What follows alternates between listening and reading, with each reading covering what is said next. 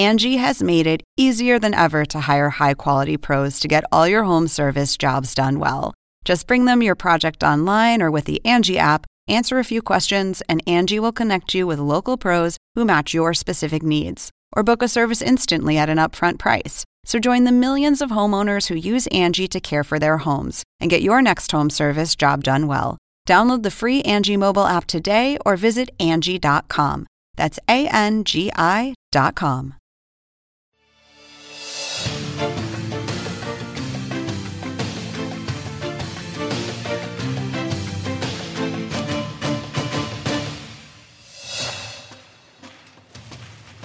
¿Qué tal? ¿Cómo están? Buenas noches. Un placer saludarles. Soy Fernando del Rincón. Bienvenido. Bienvenido a Conclusiones. Gracias, gracias por acompañarme esta noche. Bueno, usted sabe que en Latinoamérica eh, hay varias elecciones que se están llevando a cabo este año. Por supuesto, la más cercana, pasamos a El Salvador, la más cercana es Panamá. ¿Qué es lo que está pasando en Panamá? A ver, hay eh, temas de judicialización. Estoy hablando del caso de Martinelli, del expresidente Ricardo Martinelli, también candidato, todavía, todavía candidato a la presidencia, eh, que está en la embajada eh, de Nicaragua pidiendo asilo. De hecho, me dio una entrevista desde la embajada de Nicaragua, prácticamente, no sé si el día que ingresó a la embajada o el día anterior había ingresado, el día siguiente. Pero bueno, aquí estuvo en conclusiones. Y bueno, él dice que es persecución política, etcétera, porque eh, de acuerdo a algunas encuestas, ¿no? Estaría siendo puntero en la intención de voto, de acuerdo a algunas encuestas. Como siempre le digo a las encuestas para creerles, ah, difícil. Hay que ver primero quién las paga, ¿no? Para saber qué tan, tan ciertas son, digámoslo así.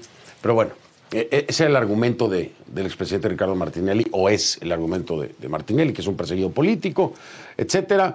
Eh, hay una sentencia en su contra por más de 10 años. Eh, en fin, en el caso de Martinelli. Al paralelo, entonces, de pronto aparece otro caso. Otro caso que también se está buscando judicializar. Le estoy hablando de otra candidata. Esta, esta es libre o independiente, como las conocemos, Zulay Rodríguez Lu. Zulay Rodríguez Lu también ahora está enfrentando un proceso de judicialización. ¿Qué dice Zulay? Pues lo mismo que Martinelli, que es persecución política. ¿Cuál es la coincidencia? Son dos casos completamente diferentes. Eh, eh, no tiene nada que ver, ¿no? Lo de Martinelli y lo de Zulay. La coincidencia es que ambos hablan de. La coincidencia es que los dos hablan de persecución política. ¿sí? Y la otra coincidencia, ¿cuál es? Que los dos estarían por arriba del eh, candidato del oficialismo, Carrizo. Obviamente, usted sabe, a ver, aquí en conclusiones cubrimos y, yo cubro toda Latinoamérica todos los días, un día un país, el día otro, de, de todos, ¿no? Entonces, hay similitudes que de pronto pasan desapercibidas, pero que para uno que está en esto todos los días, no pasa desapercibida. Y entonces inmediatamente hoy que estamos haciendo nuestra junta editorial, me remito y les digo, a ver, pues esto tiene mucha similitud con lo de Guatemala, ¿no? Guatemala se empezaron a judicializar, bueno, se empezaron y se terminaron, ¿no? Judicializando eh, las elecciones, el, proceso electoral, los resultados electorales. Pero empezó todo, todo empezó con los candidatos. El propio presidente, el actual presidente Bernardo Arevalo, pues estuvo a punto de no llegar. Todo por actuaciones del Ministerio Público. Entonces yo les decía, a ver, uno, pues puede ser el caso, ¿no? Que en efecto haya una investigación, que haya una culpabilidad, que se dé un proceso, que se encuentre culpable y se judicialice eh, con fundamento, ¿sí? Que sería por decir algo, no estoy diciendo que así sea, por decir algo, el primer caso, es más, no voy a decir nombre, usted ya sabe quién habla, el primer caso, vamos a suponer que, que sea así, que sea lo correcto. Pero después viene este caso de, de Zulay Rodríguez y yo digo, a ver, es el segundo caso, pero en los dos casos son punteros en encuestas, por arriba, digo punteros, por arriba del candidato al oficialismo del candidato de Nito Cortizo, de Carrizo. Entonces ya como que llama mucho la atención. ¿sí? Yo no, no creo que vaya a haber un tercer caso, no espero que no. Porque si nos basamos en esas encuestas, que le digo, hay que ponerlas en tela de juicio, pero si nos basamos en esas encuestas, aún estando fuera Martinelli, aún estando fuera Zulay, aún así Carrizo todavía no alcanzaría a estar en, en la punta. Ahí todavía le estorban. Digo, no sé, cuidado, ¿no? Cuidado, hay que poner atención. Vamos a escuchar esta noche los argumentos de Zulay Rodríguez. Vamos a hablar del caso por el cual están tratando de judicializarla. Eh, también tratando de acortar, esto es muy importante, ¿eh? son pequeños detalles, de acortar los tiempos del procedimiento, del proceso, acortar tiempos. ¿Por qué? Pues porque ya se le viene la, la elección. Si es que en realidad es una persecución política, ¿no? Pero sí se levanta pues, la banderita roja porque es el segundo caso de judicialización casualmente con dos candidatos a la presidencia punteros. Yo aquí no le digo, es inocente, es culpable en el sistema de la justicia panameña. Lo que le digo es que pues ya hay mucha coincidencia.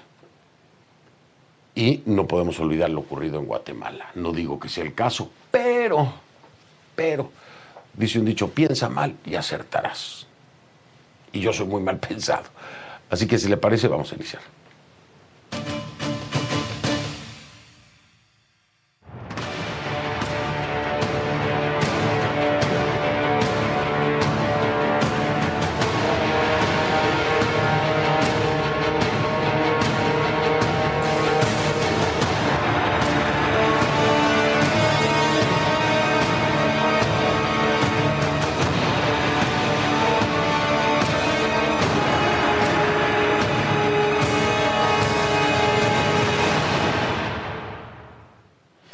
Pido que a partir de este momento me acompañe utilizando la etiqueta numeral conclusulay. El hashtag es conclusulay, numeral conclusulay. Sus comentarios entonces a mi cuenta en X, arroba soy F del Rincón, arroba soy F del Rincón, esa es la cuenta en X. Conclusulay es el hashtag o etiqueta. En Threads me encuentran como F del Rincón, F del Rincón en Threads y en Instagram. Hay para todos los panameños y bueno, para toda Latinoamérica, ¿no? Pero particularmente los panameños con esto que vamos a hablar el día de hoy. Casualmente también estamos hablando, eh, después del primer debate presidencial en Panamá, se llevó a cabo ayer, precisamente el lunes, se suponía que los candidatos iban a discutir temas como la crisis financiera, la educación, la inseguridad ciudadana, en fin, los temas que realmente tienen peso e importan al electorado, ¿no? La, la realidad fue muy distinta, como ocurre en muchos casos. La transmisión del debate fue escenario para ataques personales, como ocurre en muchos casos, en la mayoría, diría yo, en Latinoamérica y aquí en los Estados Unidos también. Ataques personales, insultos, descalificaciones, en fin, en lo que ha caído la política, ¿no? En, las últimas décadas o en la última década, por lo menos. Siete de los ocho aspirantes participaron en este evento, el primero de tres, es decir, el primero de tres debates, de, de cara a lo que van a ser los comicios, que, que vienen ya el 5 de mayo no falta nada. ¿no? El único ausente, por supuesto, fue el expresidente Ricardo Martinelli, que se encuentra asilado en la Embajada de Nicaragua mientras espera que el Tribunal Electoral oficialice su inhabilitación. Cuestión por la cual, aunque se maneja como Vox Populi, que era lo que yo le decía eh, hace un momento, que su compañero de fórmula de la vicepresidencia, Mulino, quedaría como el candidato, pues todavía no es un hecho no es un hecho. ¿Por qué? Porque no se ha oficializado la inhabilitación de Martinelli por la condena a más de 10 años de prisión, por supuesto, blanqueo de capitales. Los otros participantes fueron el expresidente Martín Torrijos por el Partido Popular y el actual vicepresidente José Gabriel Carrizo. Carrizo, del oficialismo, candidato de Cortizo y del partido oficial. ¿sí? ¿Quién más estuvo? Estuvo, Rómulo Roux por la Alianza de Cambio Democrático y el Partido Panameñista, Ricardo Lombana por el Partido Moca y por último los aspirantes por la libre postulación que son Melitona Rocha, Maribel Gordon y Zulay Rodríguez. Todos ellos participaron en este primer debate. Pero vamos, vamos hasta Ciudad de Panamá. Allá está Elizabeth González, nos tiene mucho más detalles acerca de este debate, eh, a quién le fue bien, a quién le fue mal, a quién no le fue tan mal. Eh, este, cómo, están las cosas. Y bueno, por supuesto, me imagino que hay tremendo alboroto por todo lo que está ocurriendo con Zulay, además de presentar su renuncia en el legislativo, renunció a su curul para que el tema vaya a la justicia ordinaria. En fin, mucha actividad, pero ya una segunda judicialización de un candidato, algo interesante y que llama la atención, pues no para bien, mi querida Elizabeth, ¿cómo estás? Buenas noches. Fernando, buenas noches, me da gusto saludarte desde acá, desde la ciudad de Panamá. Pues sí, lo has dicho bien, eh, ya quedan dos meses para las elecciones generales de mayo de este año y todavía no está clara esa papeleta electoral y es porque, como lo has dicho, pues sabemos el expresidente Ricardo Martinelli no está en firme de que sea el candidato para esa fecha, pudiera ser su candidato a vicepresidente José Raúl Molino. Y ayer pues se hizo este primer debate presidencial con la ausencia del expresidente Ricardo Martinelli. Y allí se tenía su puesto vacío, solamente participaron esos siete candidatos. Y es que el expresidente Ricardo Martinelli desde el pasado 7 de febrero está asilado en la Embajada de Nicaragua en Panamá por el caso New Business donde tiene esa sentencia de 10, años de prisión pero además no solamente no podía salir de la embajada porque perdería su condición de asilo, sino también porque la semana pasada se giró esa orden de detención preventiva contra el exmandatario y esto es porque él debía, eh, tenía como medida cautelar notificarse los 15 de cada mes por estar asilado, no lo hizo esta vez, así se nos ha informado por parte de, la vocería del expresidente y es por eso que ahora tampoco puede salir porque está la policía justo afuera fuera de la Embajada de Nicaragua en Panamá. Entonces, el debate se hizo con siete candidatos presidenciales eran cinco temas, entre ellos estaba la inseguridad ciudadana y vamos a escuchar el extracto de los candidatos que estuvieron presentes en este primero de tres debates presidenciales. La migración irregular a través del Darién está fuera de control. De ser presidente, ¿Qué haría usted para enfrentar esta crisis? Hablemos en serio de inseguridad. Los mayores ladrones que tiene Panamá o están en este escenario o han sido protegidos por ellos. Hay que limpiar las instituciones de la corrupción y de la narcopolítica. Ustedes me piden que sea como Bukele y voy a coordinar con Bukele y con quien sea necesario para combatir el crimen organizado. La inseguridad se debe sobre todo a que no hay policías en la calle yo fui a Darien y lo de la migración es horrible. Mujeres violadas todos los días. Personas asesinadas por tratar de defender a estas mujeres que fueron violentadas. Y cuando nosotros fuimos y pusimos las denuncias ante el Ministerio Público, no hicieron absolutamente nada. Aquí hay que cerrar la frontera. La solución no es convertir a Panamá en una cárcel. ¿Cuál es la raíz del problema? Se abandonó a las comunidades porque el Estado está en manos de una delincuencia de cuello blanco. Vamos a duplicar el número de policías en las calles en próximos cuatro meses. Vamos a retomar el control de las cárceles estableciendo un servicio de seguridad penitenciario adscrito al Ministerio de Seguridad. Vamos a crear un plan de emergencia para atender la violencia doméstica.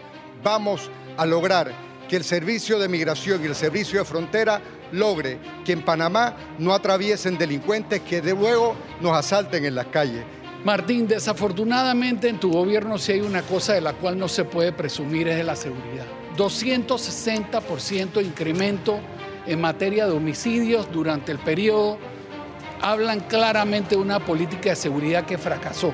Como nos ven desde afuera, según el índice de paz global, nos consideran el país más seguro de América Latina nos comparan con Francia. Según el índice Numbeo, nos comparan con Canadá. ¡Wow! La verdad es que comparar la seguridad de Panamá con la de Francia o la de Canadá requiere un pedazo de imaginación. Y como parte de este debate presidencial, eh, Fernando, te comparto lo que habías adelantado y es que la candidata presidencial Zulay Rodríguez, quien también es diputada, en este debate informó de que ella había renunciado a esa curul, a ser diputada, en este caso del distrito de San Miguelito. Eh, allí eh, vamos a escuchar lo que ella dijo cuando hice este anuncio, que la verdad que sorprendió que también el tema de la democracia es sumamente importante. Y me han querido sacar, como hicieron con Ricardo Martinelli. Y hoy presenté mi renuncia como diputada en la curul 8-3 de San Miguelito porque me van a permitir salir en esa papeleta del 5 de mayo, a pesar de que tienen a la Corte Suprema de Justicia y Tribunal Electoral para sacarme de la contienda. Quiero señalar que también el tema de la democracia y aquí lo que está ocurriendo, Fernando, es que la semana pasada el órgano judicial anunció que se hará una audiencia de imputación a la diputada Zulay Rodríguez y esto por un caso de lingotes de oro en donde se le, se le señalarían, si se logra esa imputación, unos cuatro cargos. Estamos hablando de hurto con abuso de confianza y estafa, asociación ilícita para delinquir, blanqueo de capitales y prevaricato. Esta audiencia sería este jueves a las 2 de la tarde y la implicación que tendría esto, que ella haya renunciado a diputada de la Asamblea Nacional, es que a los diputados en Panamá los juzgan los magistrados de la Corte Suprema de Justicia. En este caso, si se logra ese cometido de ella, que ella misma lo dijo en el día de ayer al final de debate, cuando se le abordó, es que la intención es que la juzgue eh, la justicia ordinaria, que ella vaya a la justicia ordinaria y no a manos de los magistrados de la Corte. Sin embargo, hoy también indagamos un poco y preguntamos al presidente de la Comisión de Credenciales en la Asamblea Nacional, nos dicen que esto no es automático, no es que ella renunció, ni siquiera habían visto la nota hasta el mediodía de hoy y dicen que esto lleva un proceso que tomará tiempo, entonces todo indica que este jueves la diputada tendría que enfrentar a los magistrados de la Corte y está también pidiendo una audiencia que sea pública y no virtual. Fernando. Así es, una audiencia pública, no virtual, es decir, que tenga acceso a la prensa, ¿no? Que puedan entrar ustedes, Elizabeth, pero que se le ha negado, según ella misma nos ha dicho. No quieren hacer la audiencia pública, sino virtual por, por este, algunas plataformas digitales, no voy a decir este, la marca, pero este, nadie más tendría acceso, sería privada cuando ella pide esta audiencia oral que sea, que sea pública. Que debería de serlo, ¿no? En este caso, digo, es algo tan delicado también para el futuro del país que, ¿por qué no? En fin, eh, complicada la situación, Elizabeth González. Mil gracias, Elizabeth. Que pases buenas noches, estamos en contacto. Igual para ti. Gracias, Fernando. Gracias, gracias a ti. Era Elizabeth González desde Ciudad de Panamá. Oiga, pues vámonos de lleno, ¿no? Vamos con mi invitada esta noche.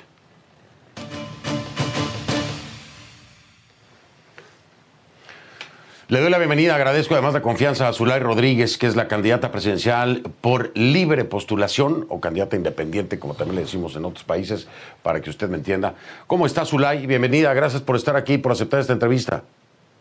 Buenas noches, Fernando. Gracias por este espacio, porque usted sabe que yo estoy totalmente, eh, no me dan esta oportunidad en varios medios de comunicación de mi país, ni siquiera el derecho a réplica.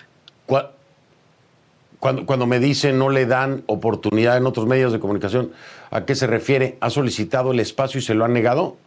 Así es. Incluso he mandado muchas notas a los medios de comunicación cuando se dio esta patraña de casos yo les señalaba que por favor me dejaran hablar, que yo quería llevar las pruebas pertinentes que me dieran para explicar cómo me montaron esto por parte del gobierno nacional presidido por Laurentino Nito Cortizo, Gaby Carrizo, el diputado Vinicio Robinson y por supuesto no me dieron cabida. Ellos son parte del gobierno desde el día uno. Me he parado firme, los he acusado, los he denunciado, me he opuesto a proyectos y acciones que eh, han ido en contra del país. Y por supuesto, tengo mi pase de factura con un caso que es totalmente montado.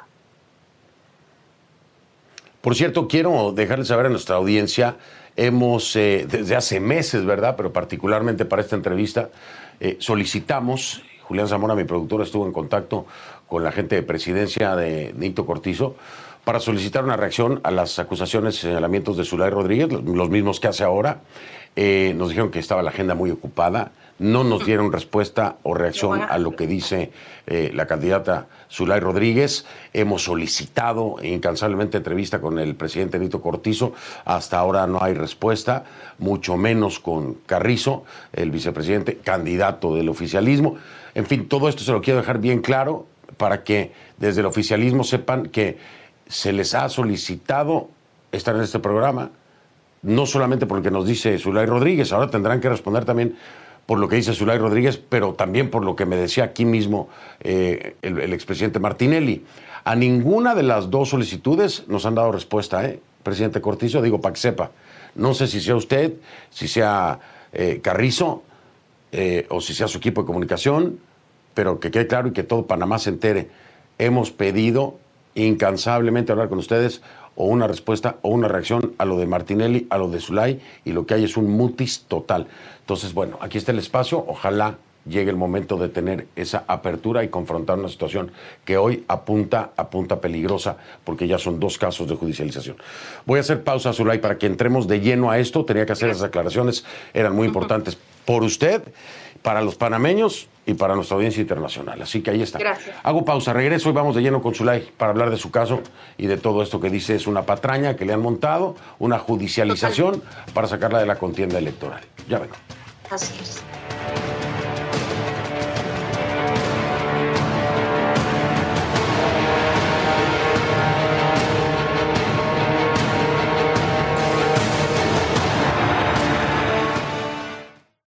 Angie has made it easier than ever to hire high quality pros to get all your home service jobs done well. Whether it's routine maintenance, an emergency repair, or a dream project, Angie lets you compare quotes from multiple local pros, browse homeowner reviews, and even book a service instantly. Angie's been connecting people with skilled pros for nearly 30 years. So the next time you have a home project, bring it to Angie to get your job done well. Download the free Angie mobile app today or visit Angie.com. That's A N G I.com.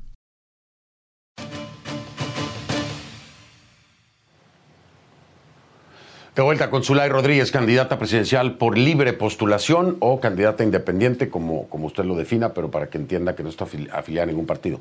Aquí hay algo importante que hay que primero definir, Zulay. Usted era parte de la bancada oficialista, ¿no? Eh, me, dice usted, me dice usted que ha sido muy crítica, sabemos que ha sido muy crítica eh, con el gobierno del presidente Cortizo. Así es. Pero yo le, yo le pregunto, oiga, ¿por, ¿por qué no pensar que eh, no le dieron la candidatura a la presidencia, entonces hizo berrinche y, se le fue encima.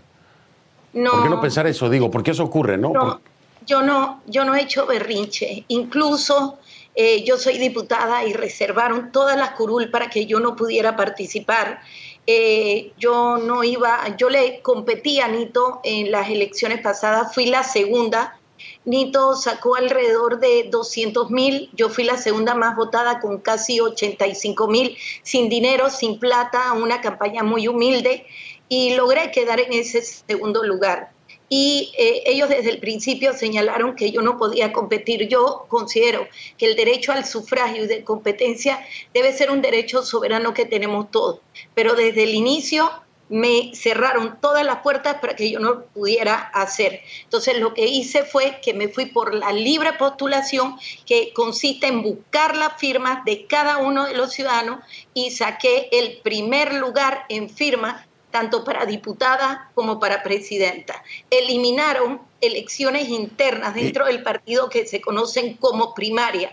Escogieron a sus candidatos de a dedo y eso yo lo denuncié en su momento. Incluso me fui a la Corte Suprema de Panamá para señalar que no hubiera dedocracia, sino que hubiera unas primarias libres y soberanas dentro de todos los partidos. Y la Corte... O sea, usted por derecho y por resultados... Dígame, dígame algo. usted por, por eh, resultados y por derecho eh, pensaría que lo justo es que le hubieran dado la nominación a usted, ¿no? Que, no, no, yo no quiero que me regalen nada, Fernando. Jamás lo he hecho. Yo siempre he No, no, por eso le digo. Por resultados. Eh, Por Claro, resultados, por, por eso le digo, por resultados, ¿no? Por supuesto, Fernando, por supuesto.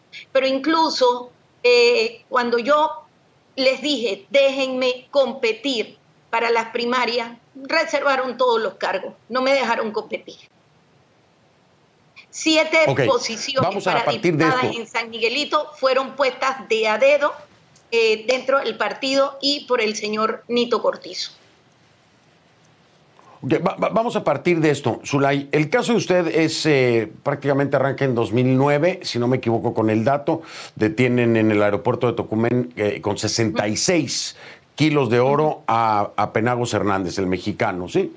Eh, después, quiero entender cómo es que, a ver, ese, ese- esos, esas barras o lingotes de oro, como lo quiera llamar, de- quedan a resguardo del Estado, porque en su momento se presumía provenían del narcotráfico.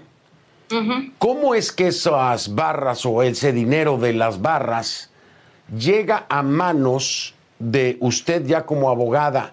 Este, ¿qui- ¿Quién legitima ese capital? ¿Lo mete, eh, le da autorización de entrar al sistema financiero y se lo otorga a usted? ¿Cómo es que, que se da ese paso? Ok, primero que todo, quiero decirles que esas barras no son producto del narcotráfico. Eso es totalmente falso. A él se le retiene de una manera ilegal por contrabando. Eso incluso se le abrieron dos procesos. Uno en el juzgado cuarto penal, que quedó con un sobreseimiento que le cerraron el caso, y las barras fueron pasadas a la autoridad de aduana. Él me contrata a mí Exacto. como su abogada. O sea, ahí no había narcotráfico, ahí no había absolutamente nada. Incluso el juez cuarto penal señaló que ese caso le correspondía por contrabando a la Autoridad Nacional de Aduana, que tiene todas las facultades para poder fallar. Cuando él me contrata a mí, cuando fue detenido en el 2009, a través de un abogado acá conocido que lo representaba, yo vengo y me dan los poderes generales en el 2011. Estamos hablando que en el 2011 yo lo comencé a representar. Incluso eh, no tenían el dinero, no tenían eh, para pagar los impuestos, no tenían para cubrir las costas, ni las fotocopias, ni pagar los peritos. Acá en Panamá tú puedes actuar con, lo que nosotros denominamos contra resultado.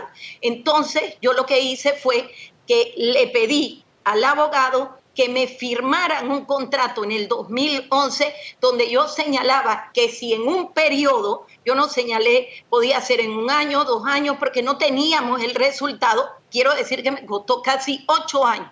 Entonces ellos me lo firman y ahí nosotros señalamos que yo iba a recibir una parte y después entonces yo le entregaba al abogado de él la, el resto de las láminas de oro. Eso no es lingote, eh, son láminas.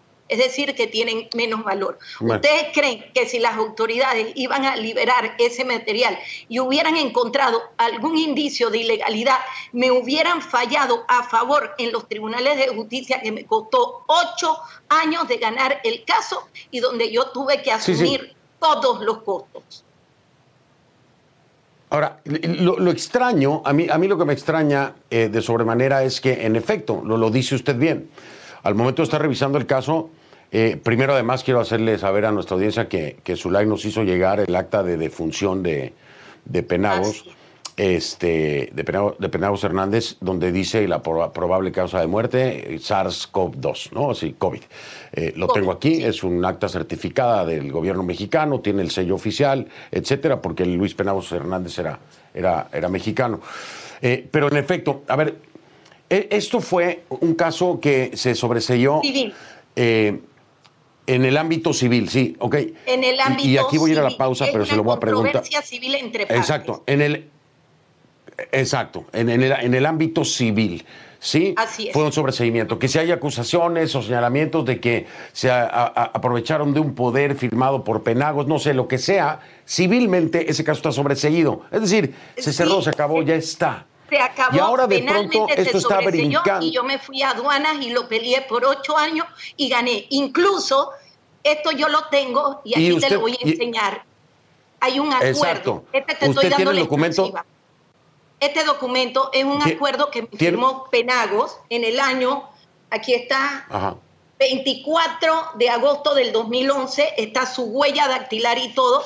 Aquí está lo que él me firmó con eh, lo que me mandó el abogado, su certificación apostillado también por el gobierno mexicano, donde aquí señalábamos cómo iba a ser distribuido si yo me ganaba el caso en los tribunales de justicia. O sea que yo nunca le arrebaté eso, nada. Y está la distribución de cómo se iba a dar. ese documento está, no, perdón, ese, ese, documento está, Zulay, Zulay, ese documento está notariado, porque está apostillado, pero tiene que estar notariado. ¿Está notariado? Y aquí está. Aquí está. Ah, ok, está. Ah, bueno, está notariado. Bueno, eh, eso nos está mostrando Zulay en pantalla. Yo no. Ok, yo, yo, nos está mostrando Zulay Rodríguez esto en pantalla. Yo no puedo dar fe de que esos documentos son originales o no lo son, porque no los tengo en mi poder, ¿verdad? No puedo revisarlo y verificarlo con la autoridad mexicana, pero es prueba que presenta Zulay Rodríguez aquí en el programa como cierta. Le repito, yo no puedo dar fe de que así sea, pero lo presenta Zulay Rodríguez. Ahora, este caso ahora está brincando al ámbito penal, Zulay. Está brincando al ámbito penal y de nueva cuenta la acusación es presunto blanqueo de capitales, porque hay que presumir la inocencia primero, esto hay que dejarlo muy claro. Blanqueo de capitales, asociación ilícita para delinquir y contra la administración de justicia en perjuicio, ¿no? Este, Increíble. ¿Cómo es que brinca al ámbito penal de nueva cuenta? ¿Quién reabre y de dónde viene Zulay? Pónganos ese contexto al regresar de la pausa para entender cómo un caso sobreseído resurge en el, del ámbito civil al ámbito penal y quién es el que trae precisamente ¿Qué será? ¿Una nueva denuncia? Pregunto yo, no lo sé. Zulay Rodríguez nos explica al volver de la pausa, es la candidata presidencial por libre postulación de Panamá. Ya vengo.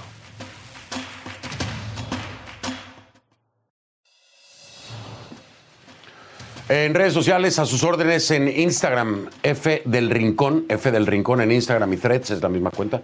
Y arroba soy F del Rincón en X, arroba soy F del Rincón en X. Ya vengo.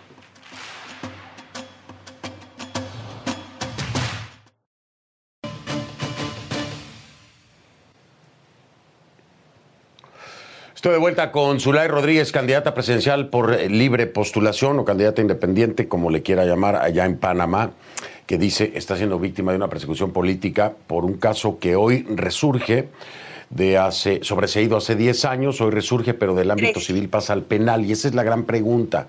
¿Cómo es que pasa este caso sobreseído ahora al ámbito penal con acusaciones similares, pues este blanqueo de capitales presuntamente, etcétera? Ya le leí esos cargos. ¿Cómo es que pasa al ámbito penal?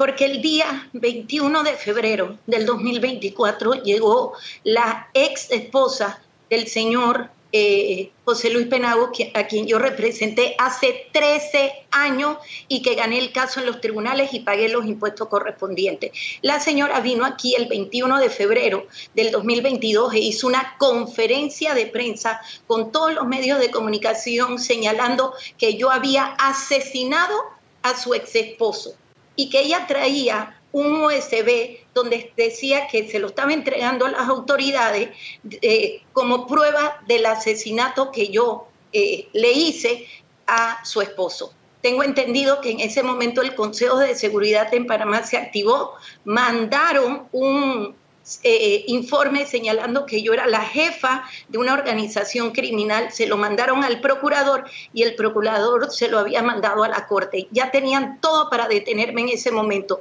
Y si no hubiera sido porque yo conocía a los diputados de México que me mandaron el certificado de defunción de que el señor nunca fue asesinado, sino fue que fue, eh, falleció por COVID. Entonces, como no pudieron imputarme oponerme el asesinato, entonces lo mandan a la corte y la corte dice que yo me robé lingotes de oro. No son lingotes, eran láminas.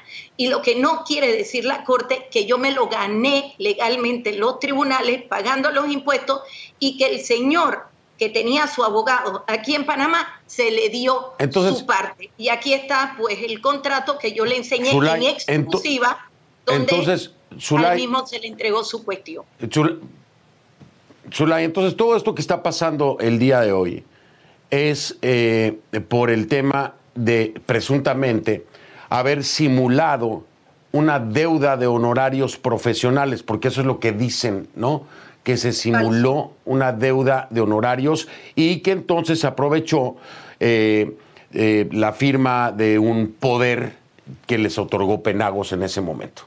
Bueno, el poder totalmente legal porque fue un poder general que yo le solicité para garantizar los eh, honorarios y, él me lo mandó debidamente apostillado en México. Y aquí está el contrato del 24 de agosto del 2011 que presentaré, donde aquí establecía los pasos y cómo se iba a distribuir el material incautado si es que yo me lo ganaba. Y después de casi ocho años, por supuesto, lo gané y se le dio su parte al abogado que lo estaba representando en Panamá. Mira, todo esto es político y, y todo se dio porque aclaración, yo me Zulay. ¿Cómo?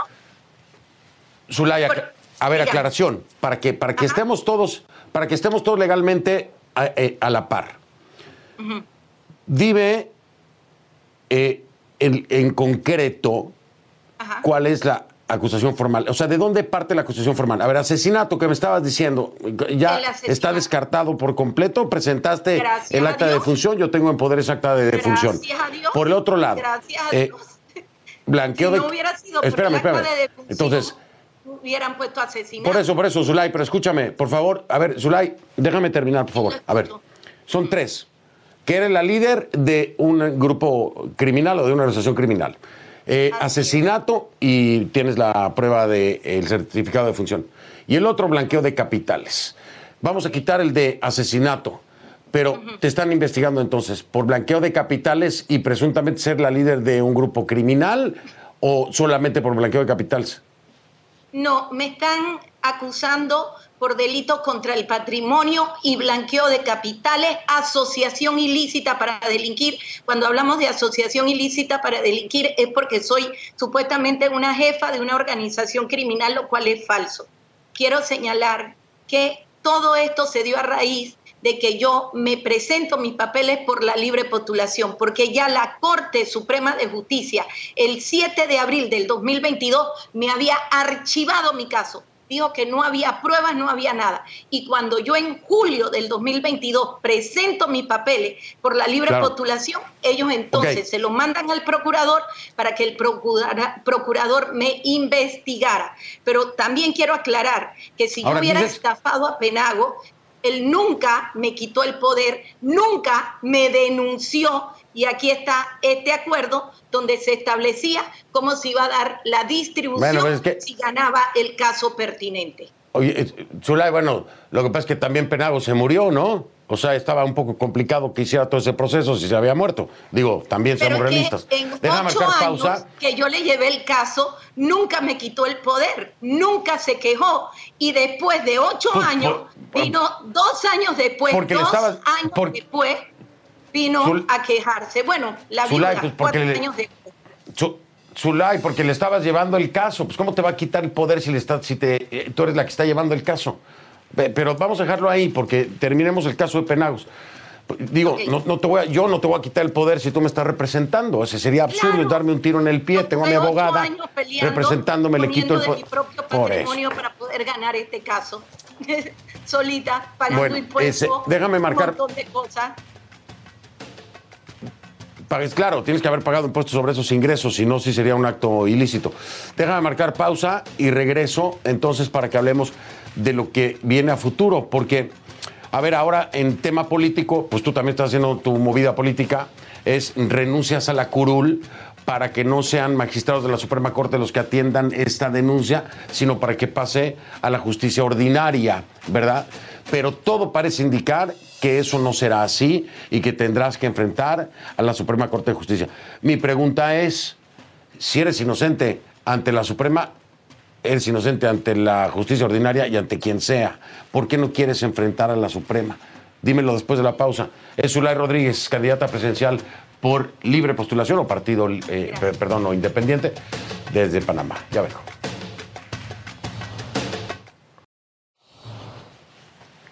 De vuelta con Zulay Rodríguez. Zulay, dos minutos, te doy la palabra.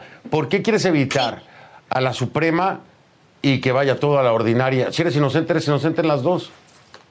No, no, Fernando, tú no conoces la justicia en Panamá. El presidente Nito Cortizo nombró a las seis magistradas, nombró al magistrado del Tribunal Electoral y las dos magistradas, tres magistradas hicieron trueque para darle al presidente de la Asamblea Nacional, Vinicio Robinson, que controla la Comisión de Presupuesto, el magistrado del Tribunal Electoral, pusieron al procurador. ¿Cómo tú pretendes que yo pueda eh, irme contra una justicia dominada por el presidente Nito Cortizo. ¿Cómo tú pretendes que yo me vaya ante una Corte Suprema de Justicia que es única instancia? O sea, ellos resuelven, ellos deciden. Yo no tengo doble instancia y yo prefiero irme a una justicia ordinaria donde yo puedo incluso apelar estas decisiones. Y aquí estamos hablando de magistradas que responden al presidente que las nombró, un presidente que yo he criticado, he denunciado y que es señalado por actos de corrupción él, su vicepresidente y sus ministros de Estado. ¿Cómo tú crees que me siento cuando no me quieren hacer una audiencia? Me la hacen por Zoom, cerrada, sin que sea oral y sin que asistan los periodistas, que no me permiten presentar pruebas. Estamos igualito que en Venezuela y me ha pasado exactamente lo mismo que María Corina Machado. Yo esto no se lo deseo a nadie. He tenido que acudir ante ustedes porque los medios de comunicación de mi país no me permiten hablar. Bueno, a ver, Zulay, este, entiendo tu frustración, pero sí, la comparación no tiene nada que ver, ¿eh? O sea, nada que ver con la de María Carolina Machado, créemelo. Pero sí te pregunto rápido porque ya me voy. 30 segundos. 30 segundos. Sí, sí creo que se parece un poco tal vez a lo que está a lo que pasó en Guatemala, ¿no? Se está como que judicializando mucho el proceso. Sería más cercano a eso. ¿No crees? Es que es lo mismo que en Nicaragua, Nicaragua, Venezuela y Cuba están judicializando a los candidatos que ellos consideran que le puedan hacer un bron, que le puedan quitar votos y sacarlo. ¿Por qué tú crees que me comenzaron este caso desde que me tiré por la libre postulación? Antes de la libre postulación me lo habían cerrado. Cuando me tiro por la libre postulación me lo abren. Y ahora ni siquiera me quieren dar el derecho a que las personas vean y públicamente mi caso. Me lo quieren hacer por Zoom vía online. ¿Esto qué es? Estoy frustrada y gracias, de verdad, muchas gracias por el espacio. Gracias a ti aquí este, expusiste tus puntos. Vamos a estar al pendiente de lo que ocurre el jueves y me tengo que despedir de manera urgente porque se me fue el tiempo. Gracias, gracias por la entrevista. Buenas noches. Bendiciones. Gracias. Ya vengo. Ya vengo.